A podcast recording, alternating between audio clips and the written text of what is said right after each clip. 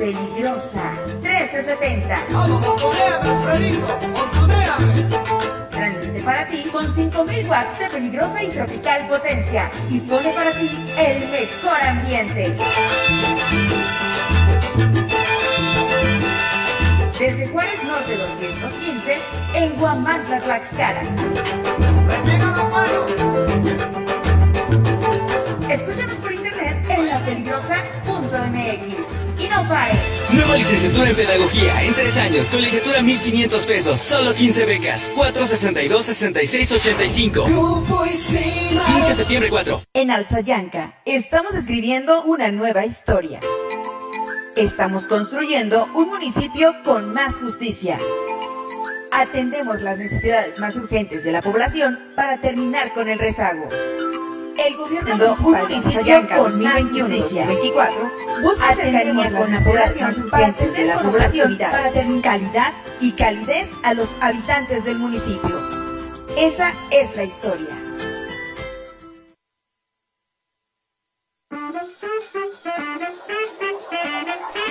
En Tortas Gavis Oficial nos destacamos por nuestra dedicación a la higiene y la autenticidad en cada torta que preparamos. Hemos mantenido nuestra fama durante más de una década gracias a nuestros ingredientes originales.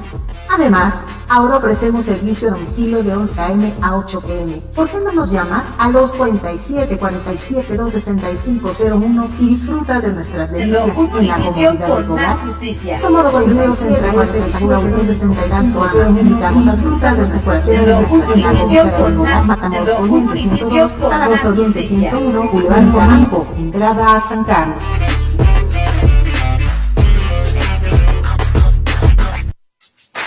En Macropay Guamantla te consentimos con un fabuloso regalo. Escucha esto, te regalamos un cupón de 600 pesos de descuento en el enganche de tu nuevo celular a crédito.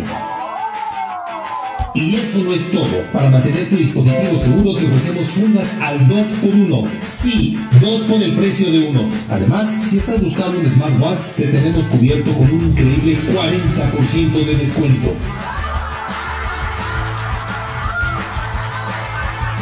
Así es, emocionate porque la mejor tecnología está en Macropay. ¿Cómo puedes aprovechar estas ofertas?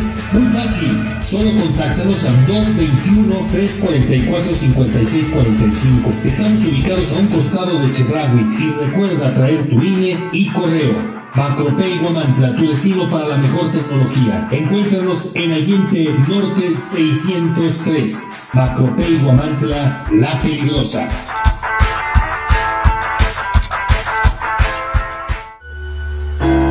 Compromiso no es una palabra, es un acto y Coapiaxla es el ejemplo de ello. Día con día escribimos una nueva historia donde el protagonista eres tú, donde tus necesidades son las nuestras. Y cada día trabajamos para cumplirlas porque con Coapiaxla unidos avanzamos. Gobierno de Coapiaxla 2021-2024.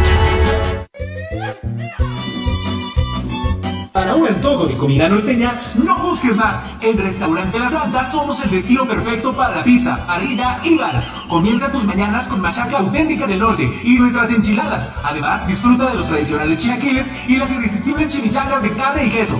Si tu antojo es de unos ricos caldos, en La Santa te ofrecemos el caldo de camarón seco y el jugo de carne. Además, prueba nuestro mole de setas estilo pancita. Si eres amante de la parrilla carbón, no puedes perderte nuestros cortes premier, como la picaña, la rachera, el ribeye, el New York y el salmón. Todos preparados a la perfección. Para todos los tradicionalistas, disfruta de los clásicos burritos norteños con queso y frijoles, machaca, arrachera, camarón y muchas opciones más. Si eres fanático de la pizza, nuestras creaciones con ingredientes norteños en horno a la leña te conquistarán. Estamos ubicados en Juárez Norte, número 215, en el corazón de Huamantla. Si prefieres llevar el auténtico sabor norteño a tu casa, haz tu pedido al WhatsApp de 247 47 129 64. En el Ayuntamiento de Iztacuistla de Mariano Matamoros, creemos que las pequeñas acciones pueden cambiar la historia. Es por eso que trabajamos arduamente para brindar servicios eficientes y efectivos que mejoren la calidad de vida de nuestros habitantes. Desde mejoras en infraestructura hasta programas sociales, estamos comprometidos a hacer de Iztacuistla un lugar mejor para vivir. Ixtahuistla, pequeñas acciones que cambian historia.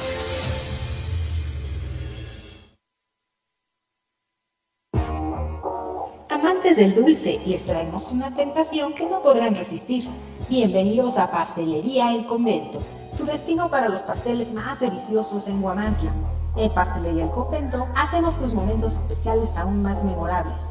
Ofrecemos una amplia gama de pasteles para todas las ocasiones, tamaños y sabores para satisfacer todos los gustos. Y si tienes un evento familiar en puerta, prueba nuestros pasteles de tres leches, tres quesos, mil hojas, fruta fresca, tarzamora, rosca de reyes, hojaldras, gelatinas, flan y el delicioso chocoplan. Estamos ubicados en dos direcciones en Guamantla, en Morelos Oriente 106 y en Juárez Norte 215. También puedes encontrarnos en Grajales 3 Oriente número 100.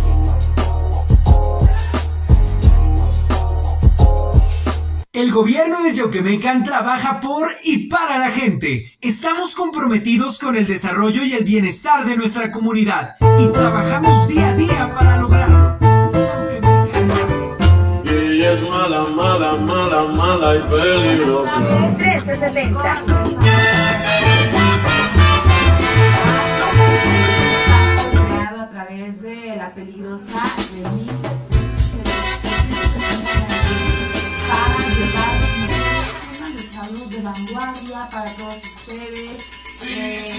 más si si la doble velocidad, velocidad. Y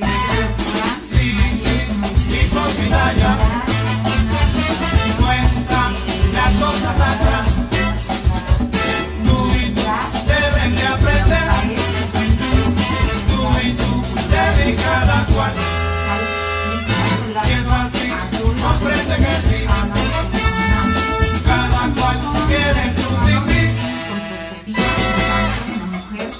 lado por lado. Yo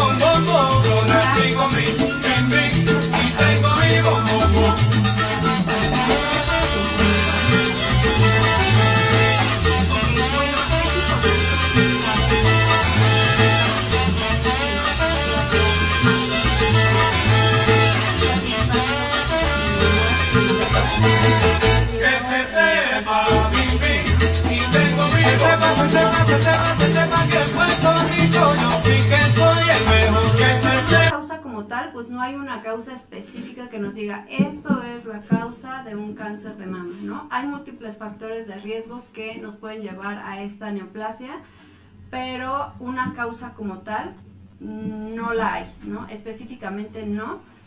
Sí sea, es como multifactorial, ¿no? Si- Siempre teniendo como múltiples factores de riesgo, pues puede ser que una paciente puede llegar a presentar un cáncer de mama.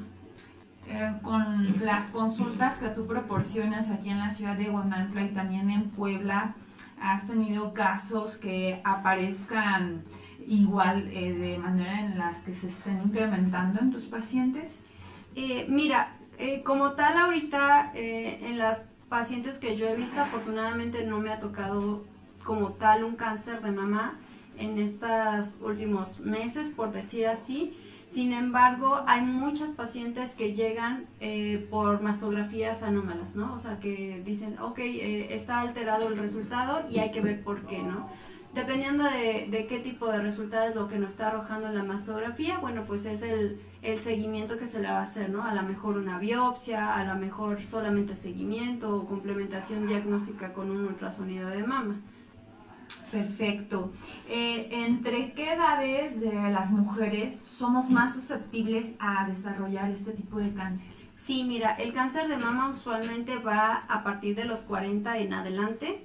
Eh, se ha notado que más o menos entre los 50 es cuando mayor se detecta este cáncer en todas las mujeres. Entonces, hoy en día en México, el programa de tamizaje, que un tamizaje es hacer un estudio en el cual buscamos intencionadamente una enfermedad, se ha iniciado que a partir de los 40 años toda mujer tiene que hacerse una mastografía de forma anual en búsqueda de alguna patología de la mama. Mm, es algo que también pues no sabemos, yo en lo personal lo, lo, no lo sabía y pues tenemos ese cuidado así como con detalles de nuestra salud de decir, ah, pues me hago también este, el papá Nicolau, pero es algo que tenemos como ese, esa divulgación. Mientras de la mastografía no tenemos tanta información, tenemos la información de la autoexploración. Claro. Eh, ¿En qué momento esa autoexploración es eh, la más oportuna? Ok, todas las pacientes a partir de los 25 años tenemos que hacernos una autoexploración mamaria. Es importante saber que la autoexploración la tenemos que realizar en los primeros 7 días, o sea, después de que terminamos nuestra menstruación, es el momento ideal para hacer una autoexploración. La exploración clínica, que es por médico, se tiene que hacer de forma anual, junto con tu chequeo eh, ginecológico eh, de cada año, ¿no? Que incluye tu papanicolada, colposcopía y revisión de mamas. Si es una paciente mayor a 40 años, como te digo, aparte de la revisión clínica que nosotros le tenemos que hacer a la paciente, se tiene que hacer la mastografía en búsqueda de alguna patología de mama. Pero mujeres jóvenes, a partir de los 25 años, mes con mes, nos tenemos que revisar. Tener esa, esa disciplina también de revisarnos, no esperar hasta que haya un dolor, a, o alguna manifestación visual en el seno para ir directamente a hacernos la autoexploración. Y comentas que son eh, después de, De la menstruación. Sí. el tiempo ideal y cada mes es el que tenemos disponible para estar checándonos. Sí, por ejemplo, eh, eh, hay un punto importante, por ejemplo, las pacientes que ya están mm, por arriba de los 50 años, que ya están en menopausia, ellas deben elegir un día específico del mes. Yo siempre les digo, ok, el primer día de cada mes tú te tienes que hacer tu autoexploración. Y hay que explicarles, ¿no? Cómo se tiene que hacer la autoexploración, porque a veces nada más dicen, ah, pues me toco y ya, ¿no?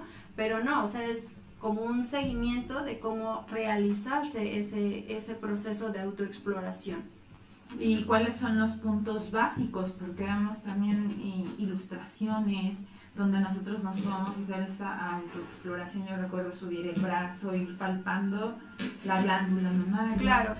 Eh, usualmente lo que yo les comento a todos mis pacientes es colocarse frente a un espejo, ver la simetría de ambas mamas, que no haya cambios de coloración, que no haya retracción del pezón hacia adentro, algo anormal que sea visible, ¿no? Entonces, poniéndonos bien frente a un espejo, vamos a alzar nuestras manos, alzamos las manos y ¿qué es lo que vamos a hacer? Las mamas van a subir. Cuando nosotros bajamos las manos, las manos, perdón, eh, las mamas pues van a regresar a su posición normal. En el momento en el que, por ejemplo, una mama no sube o no regresa a su posición normal, quiere decir que hay algo que lo puede estar retrayendo hacia el músculo pectoral. Entonces hay que buscar más, ¿no? Bueno, ya posteriormente a eso tenemos que revisarnos desde el hueco axilar, ¿sale? Podemos ponernos eh, así sentaditas con las manos en la cintura. Ah, ah, ahorita que está la, la cámara y, y me pueden observar, eh, nos ponemos así y entonces hay que revisarnos o de esta manera, ¿no? Eh, revisar todo lo que es la axila, la axila contralateral y una vez acostadas vamos a revisar desde eh, la clavícula toda, toda la glándula mamaria. Usualmente digo que solamente hay que usar los deditos, vamos a ir tocando. Si, si hacemos esto, tocamos, tocamos en sentido de las manecillas del reloj. Vamos tocando en círculos y en forma de sol, le dicen, como radiación, así, ¿no?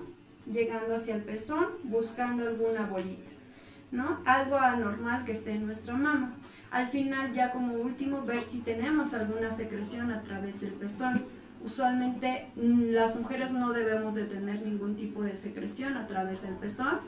Eh, solamente, por ejemplo, las mujeres que están lactando o eh, algunas pacientes que tengan alguna alteración hormonal o de cualquier otro tipo mamario pudieran llegar a tener algún tipo de secreción, ¿no? Pero realmente eso no es normal.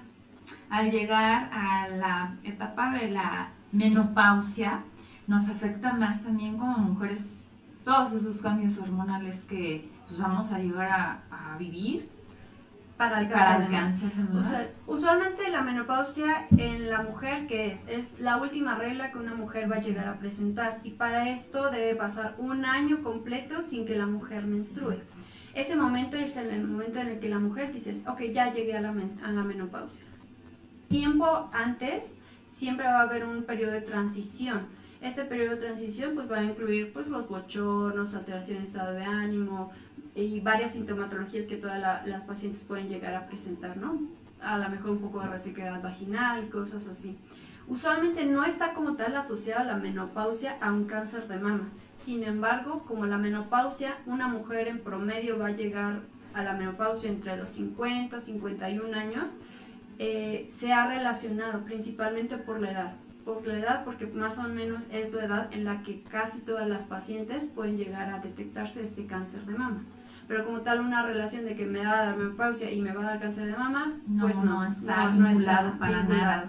Ok, ¿y eh, qué relación directa existe entre el uso de los anticonceptivos y el cáncer de mama? Ok, ese es un tema bien importante porque eh, el cáncer de mama eh, usualmente hay varios tipos, varias clasificaciones, desde el cual hay, por ejemplo, que son hormonal dependiente, o sea que es positivo a estrógenos, a progesterona. Hay algunos eh, factores moleculares como el HER2 que puede ser positivo o no y dependiendo de eso lo vamos clasificando, ¿no?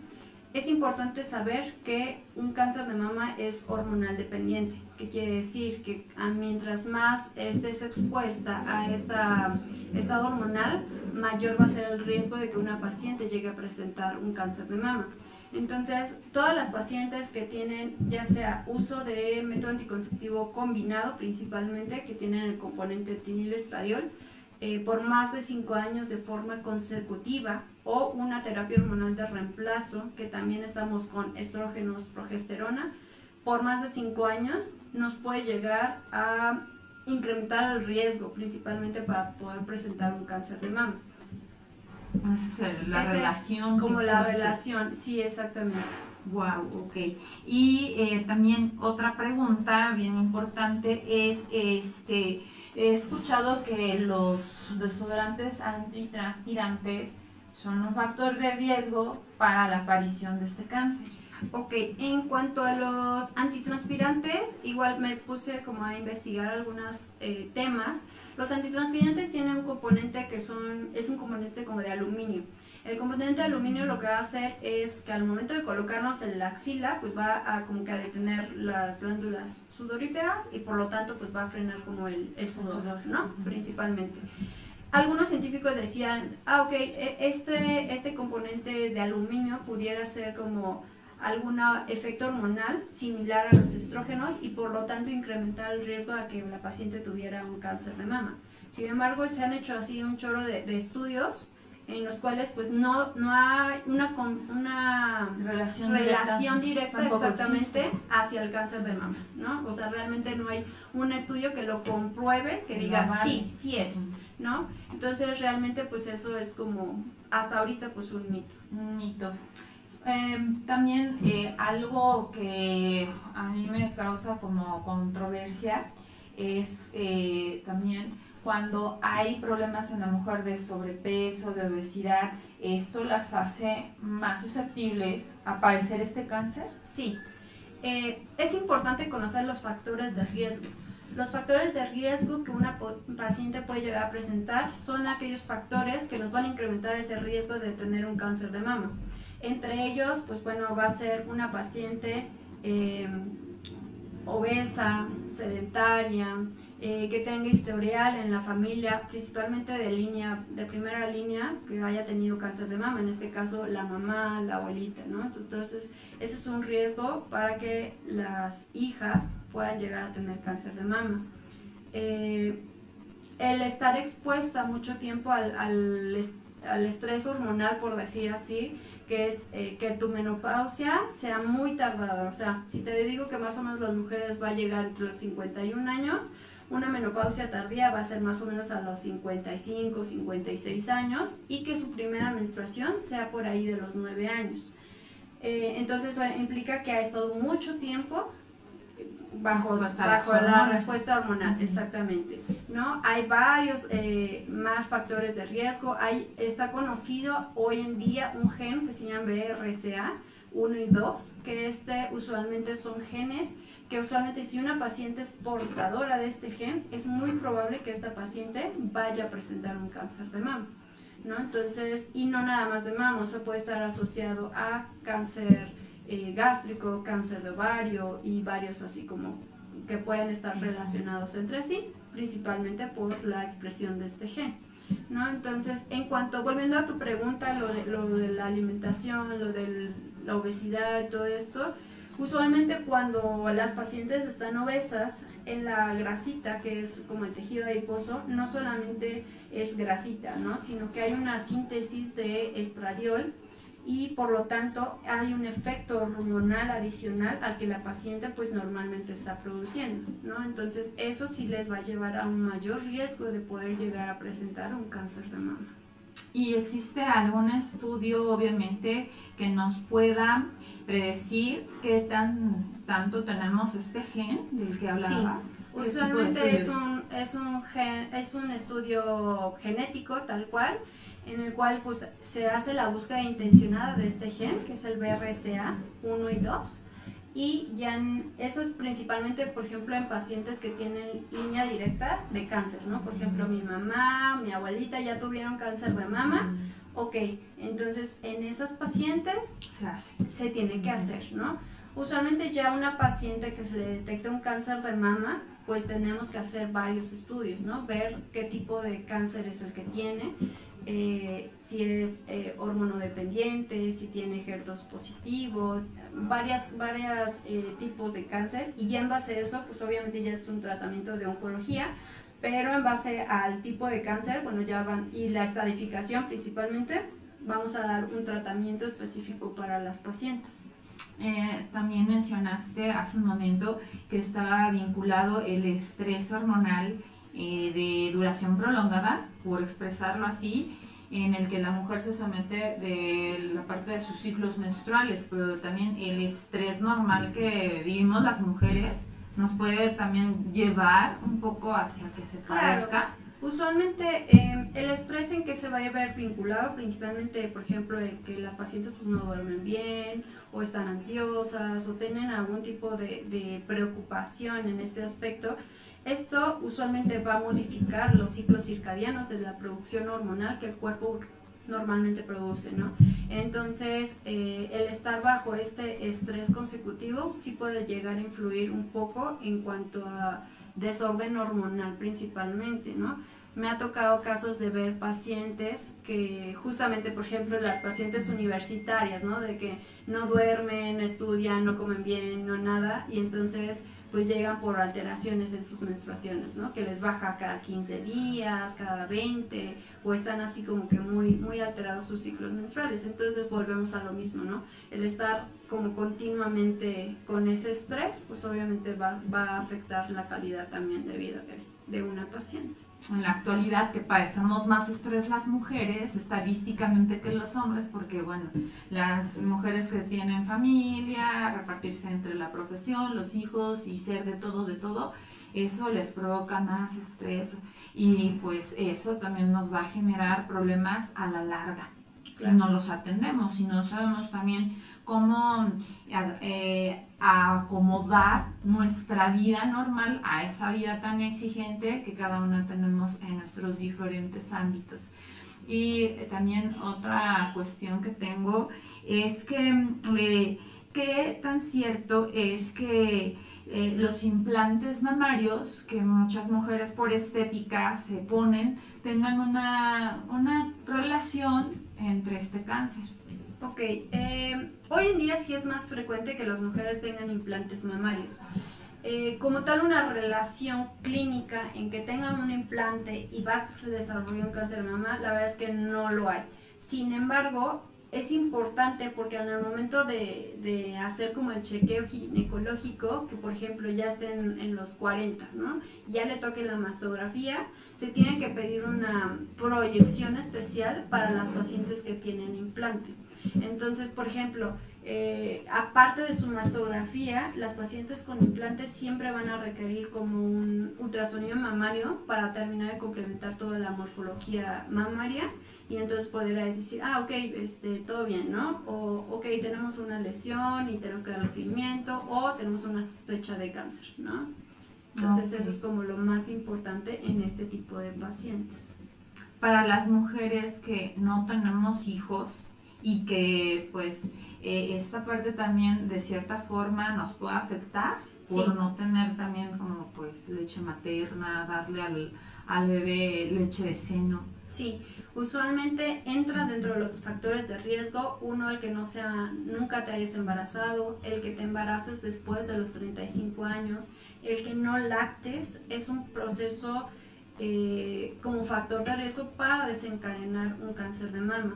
Es importante saber que la mama pues tiene varios eh, procesos, digamos, como de maduración o de... mm, eh, sí, como desarrollo del epitelio, por decir así, ¿no? Uno va a ser cuando nosotros somos eh, niñas, puber- la pubertad, la adolescencia, dos cuando nos estemos embarazando y tres cuando tengamos este proceso de lactancia, ¿no? Entonces, hasta cierto punto el tejido mamario que no ha pasado mediante este proceso de embarazo, este proceso de lactancia, pues obviamente va a ser un factor que nos pueda llegar a desencadenar alguna patología mamaria.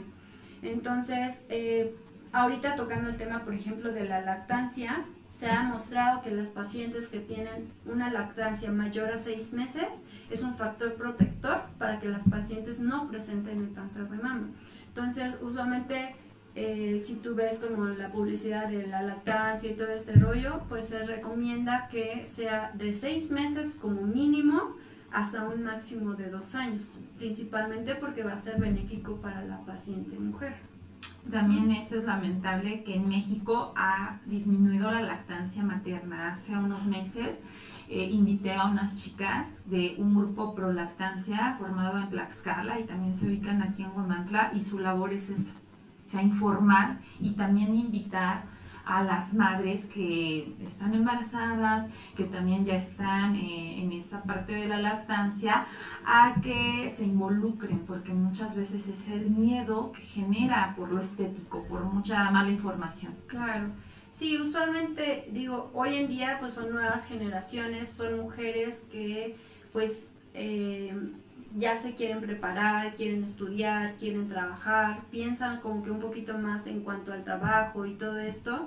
Entonces, sí, sí, hoy en día la generación de mujeres se ha visto que pues ya no se quieren embarazar, ¿no? Ya no quieren embarazarse, ya no quieren lactar, ya no quieren este, estos procesos como pues que son fisiológicos, ¿no? A final de cuentas en una mujer. Y pues obviamente esto sí puede llegar a repercutir en algún futuro, ¿no? En algún futuro que esperemos que no, pero sí eh, se ha demostrado que son factores de riesgo que si una paciente no tuvo hijos, no, no lactó en sus, en sus embarazos, pues puede llegar a presentar un cáncer de mama, ¿no? Entonces sí es bien importante. Algo que se me estaba pasando eh, comentar, por ejemplo, una paciente que su mami tuvo cáncer de mama, no sé, a los 40 años, ¿no? Entonces se ha, eh, se ha demostrado que, por ejemplo, estas pacientes tenemos que empezar la detección mamaria desde 10 años antes del diagnóstico de, do- de cuando su mami tuvo cáncer de mama, ¿no? Entonces es algo que a lo mejor no toda la población lo conoce, que a lo mejor dice, ah, pues ya mi mamá se murió de cáncer, ¿no? A lo mejor a los 60. Ok, bueno, a los 60 se murió, a partir de los 40 años, todas, todas, todas las mujeres nos tenemos que hacer una mastografía de forma anual, ¿no? Eso es bien importante. Y las pacientes que pues ya sabemos que su mamá tuvo cáncer de mama a lo mejor en etapas jóvenes, 35, 40 años, 10 años antes, ella tiene que empezar ya su valoración por eh, ginecología año con año, año con año sin falta. ¿Contigo nos podemos realizar las mastografías o en laboratorios? No, usualmente mastografías tienen que acudir a un centro de laboratorio e imagen porque tal cual es un equipo como de, mm, por decir así, una... Especial. Ajá, exactamente, Claro. especial. Es como una radiografía que le toman a los senos y pues bueno, obviamente deben tener un, un espacio Adecuado. adecuado para todo este tipo de estudios. Ya posteriormente, eh, si en dado caso la mastografía no sale alterada, pues se tiene que complementar con un ultrasonido mamario. Usualmente yo en la consulta siempre les hago como el rastreo de las mamas, pero sí es bien importante que se realice por un médico radiólogo. Principalmente ¿por qué? porque ellos nos dan una clasificación que se llama BRATS. Eh, la clasificación de BRATS nos va a decir, ok, eh, tenemos del 0 al 6, ¿no? El 0 es un estudio que no me sirve, o sea que necesito algo más complementario. Uno es una mama normal, dos es una mama que tiene hallazgos benignos, o sea, algún quistecito o algo así simple. Tres es una mama que es posiblemente con alguna lesión benigna, pero que tenemos que darle un seguimiento cada seis meses por dos años para ver que no progrese algo malo. Cuando tenemos ya una BRATS 4, 5 y 6, ya nos estamos dirigiendo más como a algo maligno, ¿no? Entonces, a partir del 4, estamos eh, obligados a hacer una biopsia dirigida a esa lesión y de- descartar que haya algo maligno, ¿no? Entonces, eh, ya dependiendo de la clasificación, en el 4 siempre nos van a clasificar A, B, C y dependiendo de eso nos van a decir, ah, ok, en el A te va a dar un porcentaje menos del 10% de malignidad y en el 4B o C ya se va, a a- va acercando al más allá del 50% hasta un 90% de malignidad, ¿no? Entonces es bien importante también conocer un poquito de esto. Claro, de suma importancia. Eh, como tendencias de moda, eh, los tatuajes que se utilizan, hay mujeres que se los hacen en esta parte del cuerpo, ¿afectan? Mm, podría, digo, no estaba como un estudio así como tal eh, Avalado. avalado exactamente que nos diga, ok, un tatuaje en esta zona nos puede llegar a afectar. Sin embargo, pues a final de cuentas es una tinta, ¿no? Que va a ir eh, penetrando todo lo que es pues la piel, ¿no? Eh, y no sabemos de qué está compuesto pues esa tinta, ¿no? Principalmente. Entonces yo recomendaría que sí de preferencia zonas eh, Muy íntimas. muy íntimas, ya sea senos, eh, los pezones, la zona genital, Se evitan de los preferencia. los Exactamente. porque también tiene que ver la, la higiene con la que estén aplicando los tatuadores, gente que se dedica a esa rama, que nos den las condiciones de higiene para seguir nuestros gustos de moda. Claro.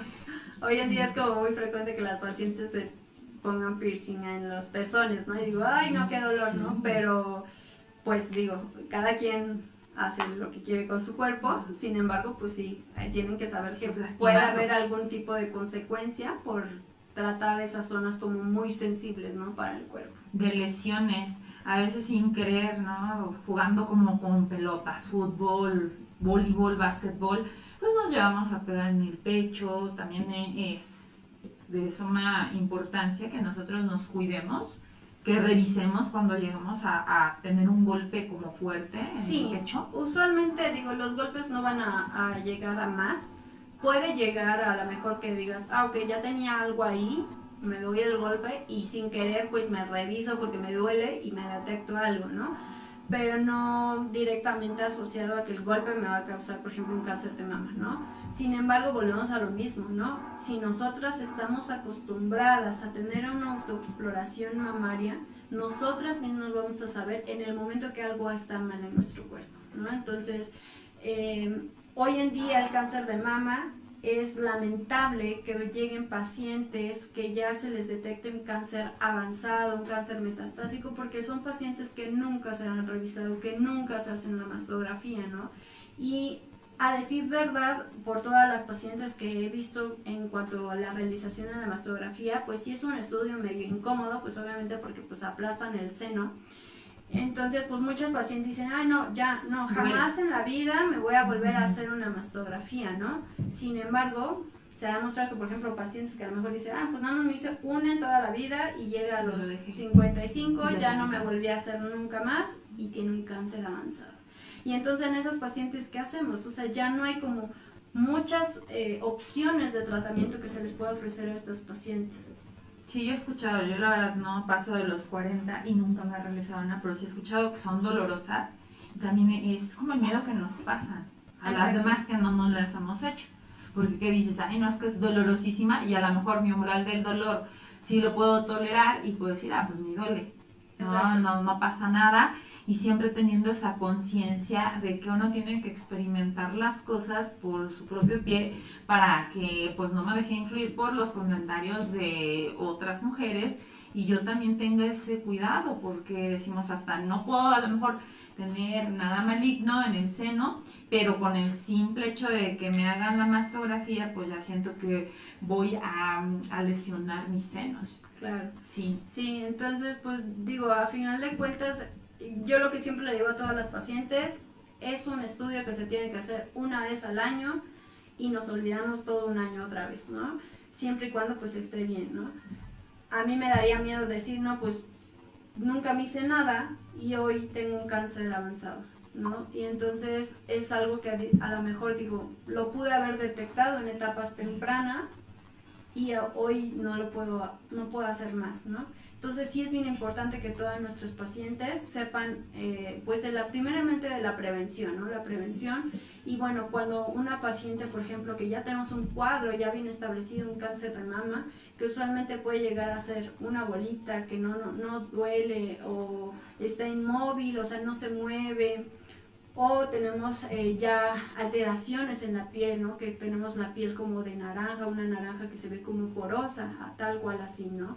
Pueden empezar con secreción sanguinolenta a través del pezón, ¿no? Y entonces ya esos casos ya son casos como ya muy avanzados y entonces dices, bueno, pues ya, ya, no hay nada que hacer. y entonces, ¿qué es lo que voy a hacer, no? A veces son pacientes que ya ni siquiera se pueden someter a un procedimiento quirúrgico hasta reducir el cáncer primero con radioterapia, quimioterapia y cosas así. Ciertamente la prevención es un factor que nos va a dar ahora sí menos problemas que cuando ya está una situación en la que ya creció el tumor y ya está muy avanzado, le puede uno invertir más dinero, más tiempo y pues ahí ya nos vamos a estar mortificando porque ya no hay vuelta de hoja. A veces por también la pena, ¿no? Nos enseñan Claro. como a tener pena de, de tocar nuestro cuerpo y esa pena pues puede llevar a situaciones como pues ya tener algo de complejidad y que no nos demos cuenta. Sí, así es. Y en esta parte también de prevenir la alimentación, ahí está incluida. También Sí. son, como dices, no es un factor el que me lleve a padecer esta enfermedad, pero sí puedo prevenirla con un conjunto de actividades en pro de mi salud. Sí, usualmente, eh, y no solamente para cáncer de mama, sino para Para todo todo, tipo. de enfermedades, se ha demostrado que mientras tú estés en un peso adecuado, que tengas una vida de ejercicio, eh, yo lo que le digo a todas las pacientes, o sea, no es tanto el ejercicio que tienen que hacer diario, o sea, no es de que se maten en el gimnasio todos los días, ¿no? O sea, con que tú hagas 30 minutos al día de un ejercicio al que tú quieras, va a beneficiar en todo, ¿no? En todo, tanto colesterol, triglicéridos, el peso, la presión El arterial, el estrés. mil cosas. Eh, en mujeres principalmente, te comentaba antes de iniciar el programa, los ciclos hormonales, los ciclos menstruales que las pacientes pueden llegar a alterarse eh, cuando las pacientes tienen este tipo de sobrepeso, ¿no? Y no solamente es eso, o sea, llegan a este sobrepeso, llegan a la obesidad y entonces empiezan con múltiples, ya, ahora ya soy diabética, ahora ya soy hipertensa, ahora ya tengo más problemas, ¿no? Entonces, pues sí, es una cuestión bien, bien importante que hay que cuidar. Con mujeres y te- como explicaba yo también al inicio del programa, incluir a los hombres. Los hombres tienen glándulas mamarias, pero ellos no desarrollan este tipo de cáncer. Ellos nada que ver con el cáncer de mama en las mujeres. Sí, no.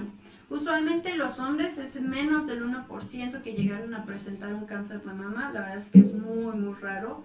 Hoy en día eh, ya hay pues diversas ideologías tipo eh, personas trans que se someten a, a, tratamientos hormonales, que esto es bien importante porque volvemos a los factores de riesgo. Si una paciente está como bajo mucho estrés hormonal, que ya pasó mucho tiempo bajo una terapia hormonal, puede llegar a, a padecer esto, pues obviamente una persona que aunque sea hombre y que esté en un periodo de transición, eh, una terapia hormonal a largo plazo sí puede llegar a, a evolucionar eh, a alguna anomalía en la mama. Y es que es bien fuerte, a veces no nos enteramos, no estamos como incluidos en, en esos temas que no le vemos la relevancia, menos la importancia, y puede ser bueno que tengamos eh, amigos, conocidos, que sean personas trans y que tengan ese riesgo, porque sí es la desinformación por querer ser este eh, ellos mujer, eh, pues tienen ese sometimiento a tantas hormonas y que a veces no se controlan, ¿no? También como los factores deportivos, gente que quiere también lucir muy fitness, muy fuerte y que de repente vienen este, eh, esa, esos siglos que ellos les llaman con las hormonas uh -huh. y que también es algo que los va a afectar. Sí, al final de cuentas es algo que ahí está, ¿no? Eh, por ejemplo, estos, estas personas eh, trans principalmente, que ya, por ejemplo, a lo mejor ya te pusieron implantes o que están bajo una terapia eh, de transición, como se llama, eh, sí es bien importante, digo, a final de cuentas, pues tienen glándulas mamarias, ¿no? Y ya tienen hasta cierto punto un crecimiento de esa glándula. Entonces es bien importante que ellos sí se sometan a esta revisión periódica de sus glándulas mamarias y también de las madres de familia informar a, a, sus hijas desde pequeñas. Ahorita ya no es tan tabú ese tema. Yo creo que eh, en tu generación ya fue diferente. Yo hablo un poquito por la mía, yo soy de los ochentas. Y era muy diferente como a nosotros nos empezaban a dar como mujeres la información de la primera menstruación, de todos los cambios hormonales, desconocíamos, pero ahora que ya hay más libertad en estos temas, pues desde una edad que sea prudente, incluir esa información para las jovencitas. Sí, algo sí, básico. Totalmente. Hoy en día eh, en México se ha demostrado que la mayoría de las, de las niñas, bueno, yo les digo de niñas adolescentes, inician vida sexual temprana edad, ¿no? 14, 15 años y ya iniciaron vida sexual, ¿no? Entonces, digo, si, si hoy en día el mundo está cambiando como todo este, este tema, yo creo que es bien importante que nosotros como mamás a lo mejor demos esa información adecuada a nuestras niñas, ¿no? Usualmente, por ejemplo, me han tocado papás que... Eh, que bien, bien hecho me los llevan a los 9, 10 años porque les llega su primera menstruación, ¿no? Y a lo mejor es un, dices, no, pues yo qué le digo, yo cómo le explico, ¿no? Y entonces, pues obviamente es decirle a la niña, ok, pues es algo fisiológico, es algo normal que toda mujer va a llegar a presentar en algún momento y así tienes que hacer este, este proceso de, de, tanto de higiene hasta de cuidado, cuidados, ¿no? Y ya posteriormente digo, las guías, por ejemplo, mexicanas nos dicen, no, pues toda mujer a partir de los 25 años ya se tienen que empezar a hacer sus chequeos ginecológicos. Sin embargo, pues hoy en día las niñas ya inician vida sexual a temprana edad, ¿no? Entonces, pues esos, esas revisiones que se tenían que hacer a partir de los 25 años, pues con la pena se tienen que ir recorriendo a, a menor edad para ir empezando a detectar algunas patologías ginecológicas principalmente. Que no sabemos también cómo dar esa información, si es muy tabú, aún en ciertas regiones, con ciertas sí. personas que nos cuesta, ¿no? Decimos, es el propio cuerpo y por cuestiones a veces también de religión se deja a la mujer como eh, exenta a que esté bien informada y a no conocer su cuerpo, porque ¿cómo puedes decir ya un cáncer de mama que está extenso en una etapa ya muy avanzada que pudo prevenirse con un poco de menos cuidados. Claro. Y que eso es lo que nos va a estar eh, inhibiendo de tener consecuencias hasta como la muerte. Sí, de hecho, eh, en todo lo que es la literatura, por ejemplo, la autoexploración mamaria, con una mujer ya se detecta algo, es como más difícil porque pues obviamente pues no tiene como esa em, instrucción de cómo hacerlo a, a, veces, ¿no? Entonces cuando un médico dice, ah, ok, pues siento algo raro, ¿no? Vamos a, a ver, ¿no? Y hay situaciones en las que a lo mejor no se palpa nada, ¿no? Pero la mastografía te dice, Ay, sí. aquí hay algo, Ay, sí, ¿no? Y entonces, que cuando no palpamos algo, ¿qué es lo que vamos a hacer? Pues, pues tenemos que hacer una biopsia dirigida, pero tenemos que hacer pues ahí ultrasonido, ir viendo dónde está esa lesión y pues tomar esa biopsia a donde, donde se ve, ¿no?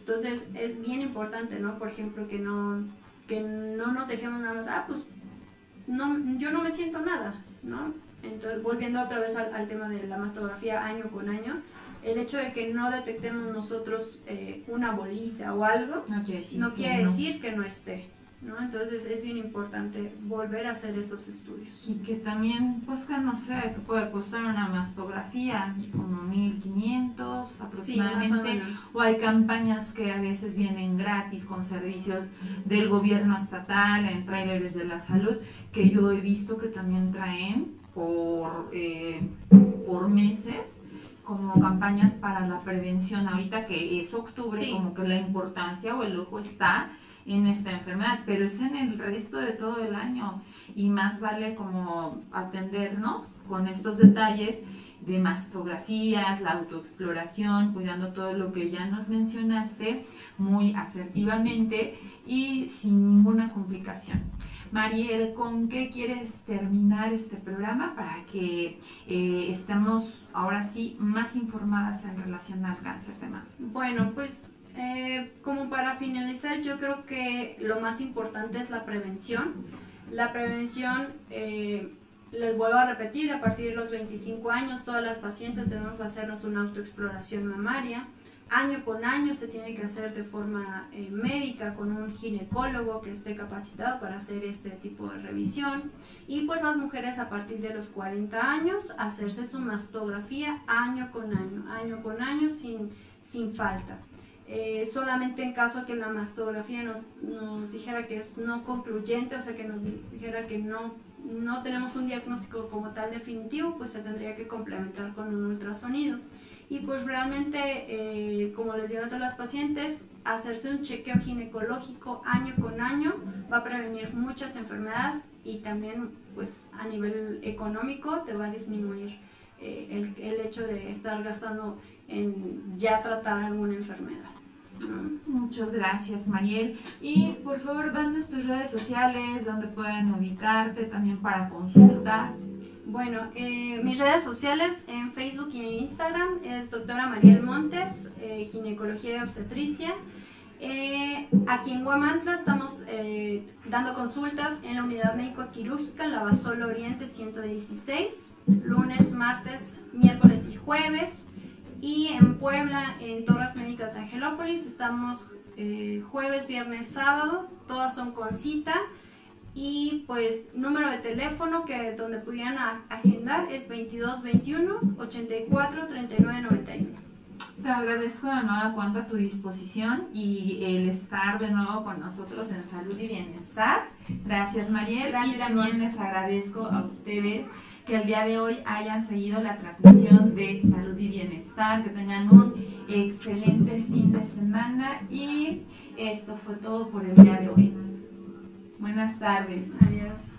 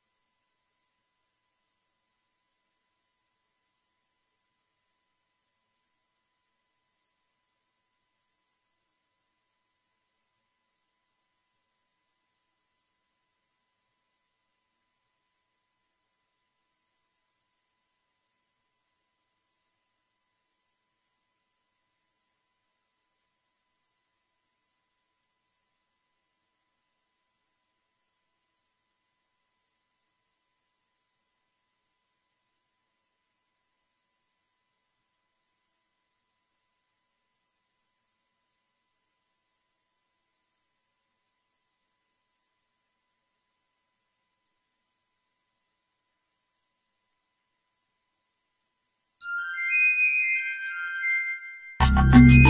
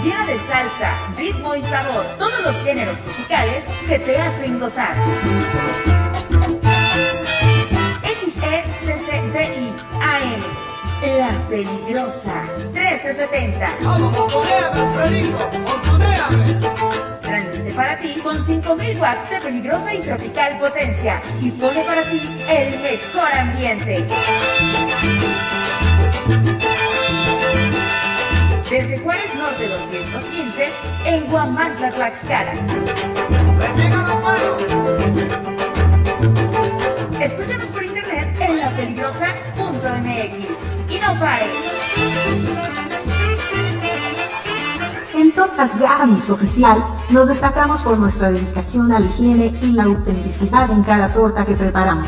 Hemos mantenido nuestra fama durante más de una década gracias a nuestros ingredientes originales.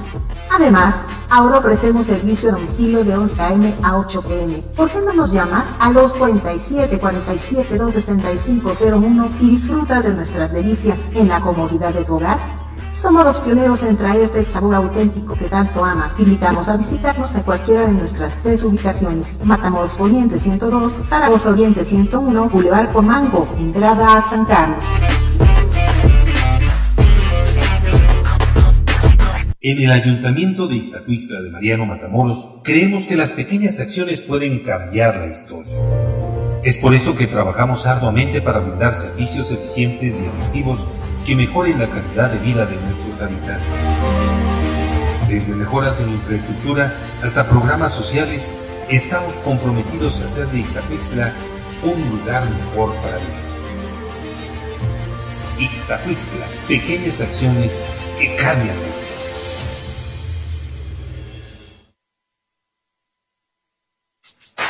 En Macropay Guamantla te consentimos con un fabuloso regalo. Escucha esto. Te regalamos un cupón de 600 pesos de descuento en el enganche de tu nuevo celular a crédito. Y eso no es todo. Para mantener tu dispositivo seguro te ofrecemos fundas al 2x1. Sí, 2 por el precio de uno. Además, si estás buscando un smartwatch, te tenemos cubierto con un increíble 40% de descuento.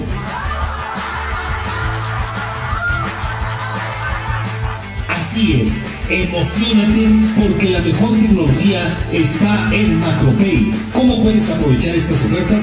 Muy fácil, solo contáctanos al 221-344-5645. Estamos ubicados a un costado de Chedraui y recuerda traer tu INE y correo. Macropay Guamantla, tu destino para la mejor tecnología. Encuéntranos en Allende Norte 600.